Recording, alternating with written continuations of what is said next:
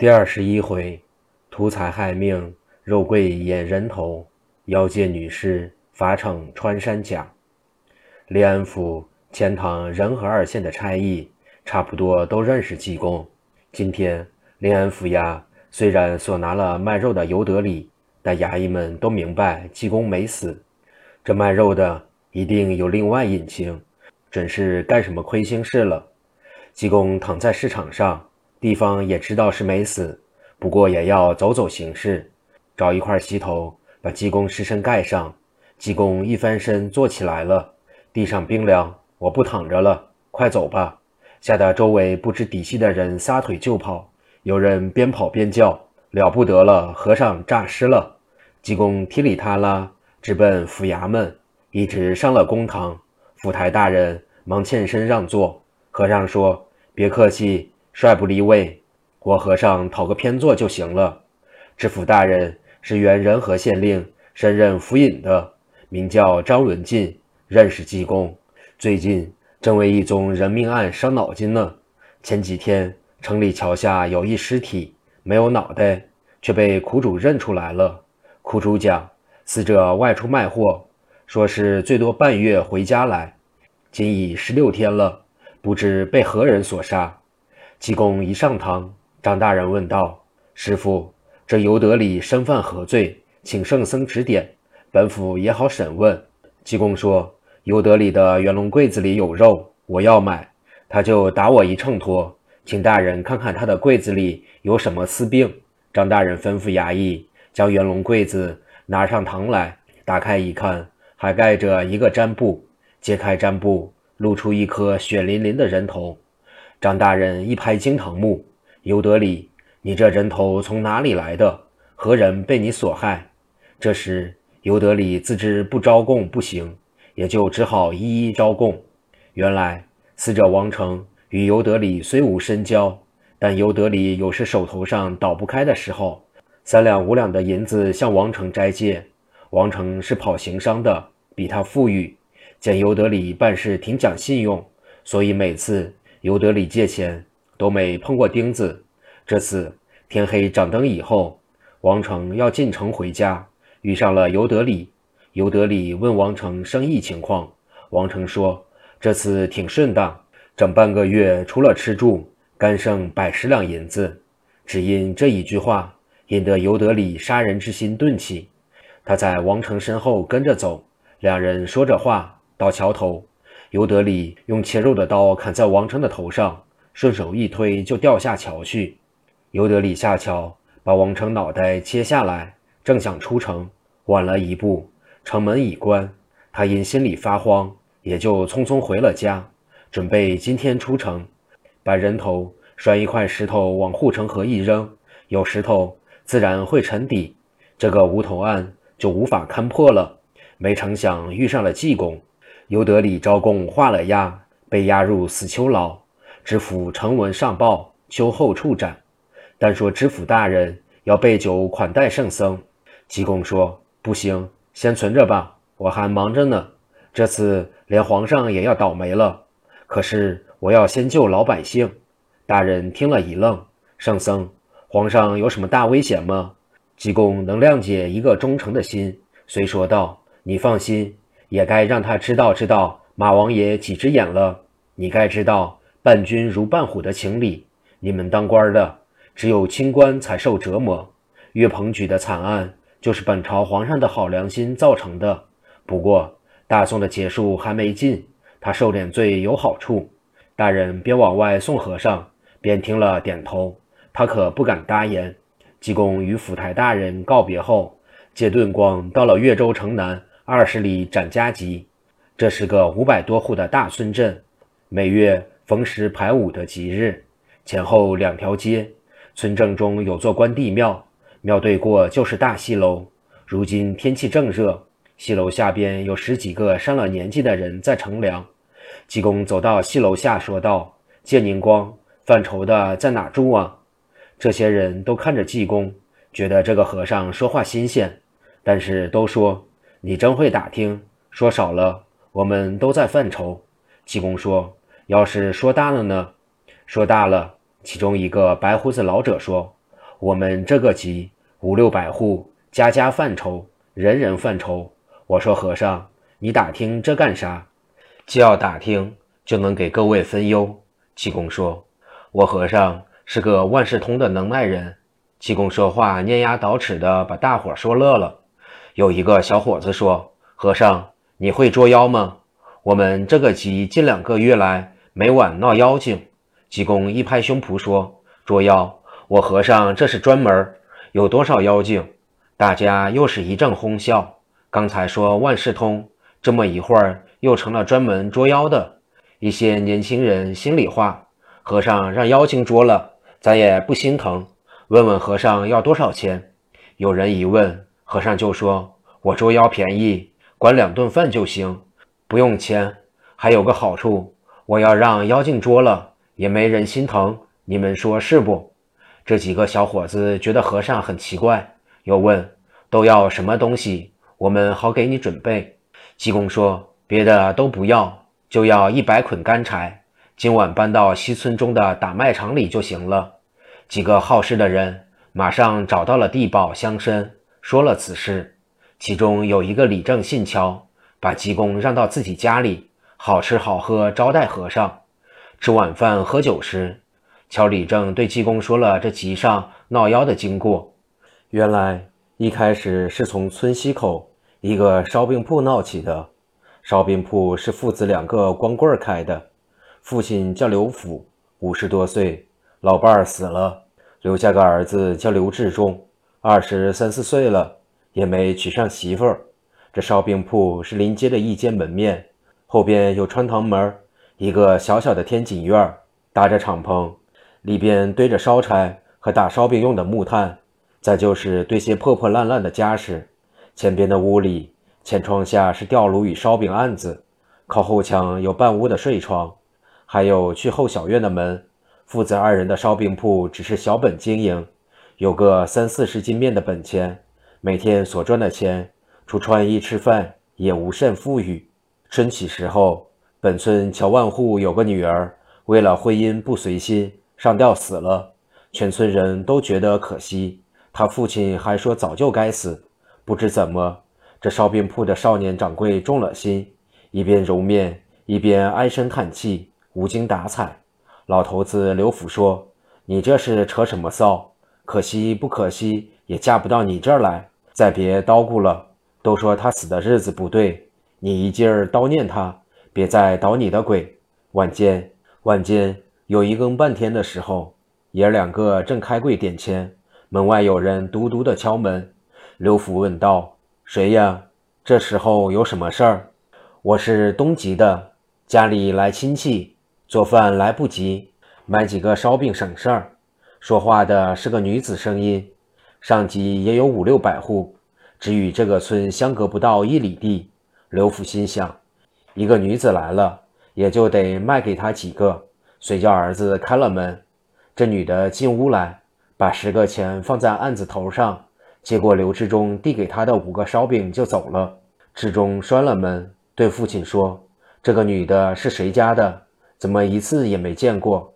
看那样好像生气呢。”老头子边数钱边说：“我也没见过。要说上级的人，男的差不多都能认识，女的怎么能都见过呢？”爷俩数完了钱就睡了。次日照常做买卖，晚饭后上了班。又到一更多天，外边叫门，听声音还是昨天那个女人。刘志忠开了门，这个女人仍然买五个烧饼走了。话不重叙，从那天开始，这女子每晚准时来买五个烧饼，一连来了六七天。老头子没注意到，后两天这女子来了，总是对刘志忠默默含情的有所表现。两个人都在二十三四岁。岂有不动心之理？这一天，等女子走后，刘志忠对父亲说：“这人的亲戚还没走，没走也不能天天总是吃烧饼啊，并且总是黑天来买。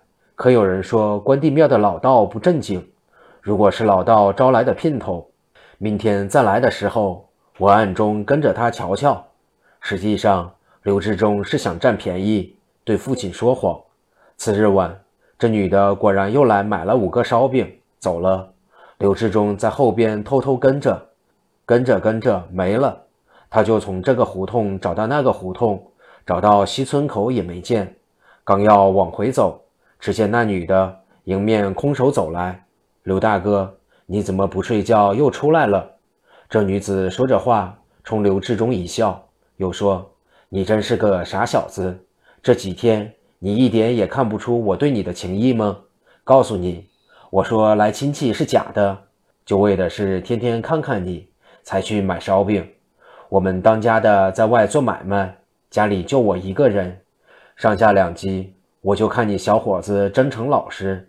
走上我们家坐一会儿，认认门去。说着话，这女子伸手拉着刘志忠的手，拐弯抹角的，刘志忠也迷失了方向，跟着到了一家，连个院子也没有，屋里矮矮的。进门还得低头，两个人到屋里，刘志忠再看屋里还算挺宽绰，两个人越说越投缘，就脱衣解带上了床。鸡一叫二遍，刘志忠惊醒，觉得两条腿挺沉的，心里着急，使劲转动两腿，可是越急越觉下身不会动。睁眼一看，却是西村口荒地，哪里有什么房子？整个两条腿齐当在地下埋着，丝毫不能动转，吓得他魂飞天外，声嘶力竭的大叫：“快救命！来人啊！”天刚亮，起早干活的人经过荒地，赶紧叫人来用镐刨土，把人抬回家去。刘志忠下身已不会动转，医药无救。有人问他怎么弄的，他要脸面，死也不说实话，只说昏迷倒在那里了。从此以后，三天两头的晚间出事，只要是年轻人好找便宜、不守本分的，准又埋在那里。后来有人想到说实话吧，说了实话还能免去再有上当的。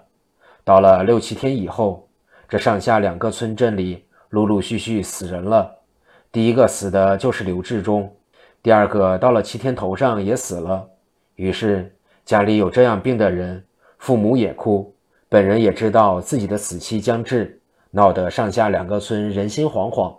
凡是年轻人，每天日一落，当爹娘的就把儿子看管在屋里，不让外出，甚至锁上屋门。天下无奇不有，今也有人天不怕地不怕，要想试试，心想着我不做亏心事，看他能怎么样。结果不行，只要你出去，又埋上了。都是进不得引诱的人，上下两个村镇里的人，上下两个村镇里的头面人物合计请人捉妖，都知道本村关帝庙的侯老道光能吹，没真能耐，所以不请他。泾县城里荐举来的一位城隍庙的崔半仙，这个崔老道四十以上年纪，在捉妖打鬼、画符辟邪方面远近闻名。两个集里的头面人物。亲自去县城接来崔半仙到吉里，经他指示，在西村口搭起了法台。崔半仙开了清单，要四只黑狗，杀了以后用盆接狗血，又剁下十六只狗爪子，还要二十八个乌鸡头，一百个黑皮碗，一斗黑豆、朱砂笔、黄表纸、桃木剑等等一大堆，村里都按数备齐。晚饭后。崔半仙披头散发，画了三张符，所有村里人都早早睡觉了。他大摇大摆走上法台，崔半仙坐在椅子上，专等着妖精到来。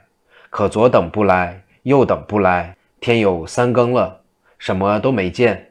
他心中暗喜，每天不到二更就来，今天三更了，哼哼，大概这妖精是知道我的厉害，不敢来了。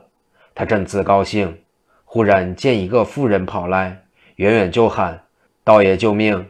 妖精说：“是我出的主意，请道爷来捉他。他上我们家闹去了。我们当家的在城里福来殿上灶，今天又不能回来。您行点好吧，上我们家把妖精捉了。我感谢您的大恩大德。”崔半仙一听，心想：反正在这等着，妖精是不敢来了。上他家去看看也好。想至此，随手抄起了桃木剑，又把三张符揣在身上。崔半仙要这女子带路，他在后边跟随，一边走一边问道：“小夫人贵姓？”这女人说：“奴家姓厉，丈夫姓吴，道爷怎么称呼？”老道说：“贫道姓崔，大家都叫我崔半仙。”说话间到了家，厉氏笑道：“家里贫寒，屋子不太洁净，道爷莫笑。哪里话来？贫道若非家中寒苦。”怎会舍到庙里？施主不要客气。老道坐下后，看看这，瞧瞧那，得意地说：“我来了，大概妖精又走了吧？可不是，还是道爷能耐。您就在这儿给我作伴吧。您一走，我又害怕。”说话间，这女子紧紧地倚靠在老道身上。天快四更了，她干脆坐在老道怀里不下来。老道一时难以控制。也就睡下了。天刚亮，西村口又有人大叫救命。老乡们到近前一看，妖精把崔半仙也给埋上了。来了几个人，把老道刨出来，被大家连损带骂，送回城隍庙等死去了。从此后，当地人没有再大胆的了，只是从此路过的远方商人与客官，一旦贪赶路程走到这里，仍然有人受害。这次济公来了，大家一看这个和尚，心说能捉妖吗？有人说，冲他要的东西也不像捉妖的。济公酒足饭饱以后，也上了法台。等到三更天，只见妖精来了，济公下台迎将上去。大嫂子还没回家休息呢。妖女道：“可不，你这是做什么呢？怎么也不回庙？我叫师傅把我轰出来了。”济公又说。没地方睡觉啊，大嫂子，你们家有地方吗？你可怜可怜我和尚吧。这女妖一笑说：“你得怎么惩谢我？好说。”济公拉过女妖的手说：“你让我怎么，我就怎么，还不行吗？”两个人边说边走，走到屋门外，和尚站住说：“不行吧？我怎么害怕呢？我走了，怎么怕什么？有我呢。”女妖说：“进屋吧。”你这大傻瓜！济公说：“头一个就是傻瓜，我又不是傻瓜，我怕你丈夫回来堵上。”女妖说道：“他出远门了。”济公说：“要是真的，咱们就凑合凑合。”说这话，济公上了床。女妖刚一上床，济公又下来了，一直折腾到四更天。女妖好不容易把济公抓住了，可是两个人，一个头朝上。一个头冲下，女妖叫济公调过来，济公不理，装睡着。等女妖调过身子时，济公又倒过去。最后，济公抓住女妖双手往后一拧，说道：“今天你也陪着我挨一会儿埋吧。”这女妖此时再想走，已经逃不脱了。只听“嘣”的一声，一妖一罗汉全都埋上了半截儿。济公嗓门真高：“救命啊！”快来看热闹啊！上下两级的人都听见了，不少人哪想到能埋住了妖精，真是奇怪。等人们来了，和尚说：“不用抛，我们来个旱地拔葱得了。”说这话，只听一声爆响，嘣的一声，掀起两个大坑。济公和女妖拔了上来，济公一松手，这个女妖立即倒地。济公说：“这是乔万户的女儿。”快抬回去重新安葬，尸身不会闹事。是有个女妖借他身体害人，这可瞒不过我老人家。来了，妖精来了！大家抬头往南一瞧，一个大旋风眨眼来到济公对面，风一住，闪出一个女子，看样子真是貌似天仙。只见她怒气冲冲地对济公说：“你是哪里的穷和尚，敢坏我的大事？”莫非你活腻了不成？济公说道：“你竟敢害人练道，可知和尚老爷不容你胡作非为？”一句话说的女妖勃然大怒。只见她一张嘴要法斗祭癫僧。欲知后事如何，请听下回分解。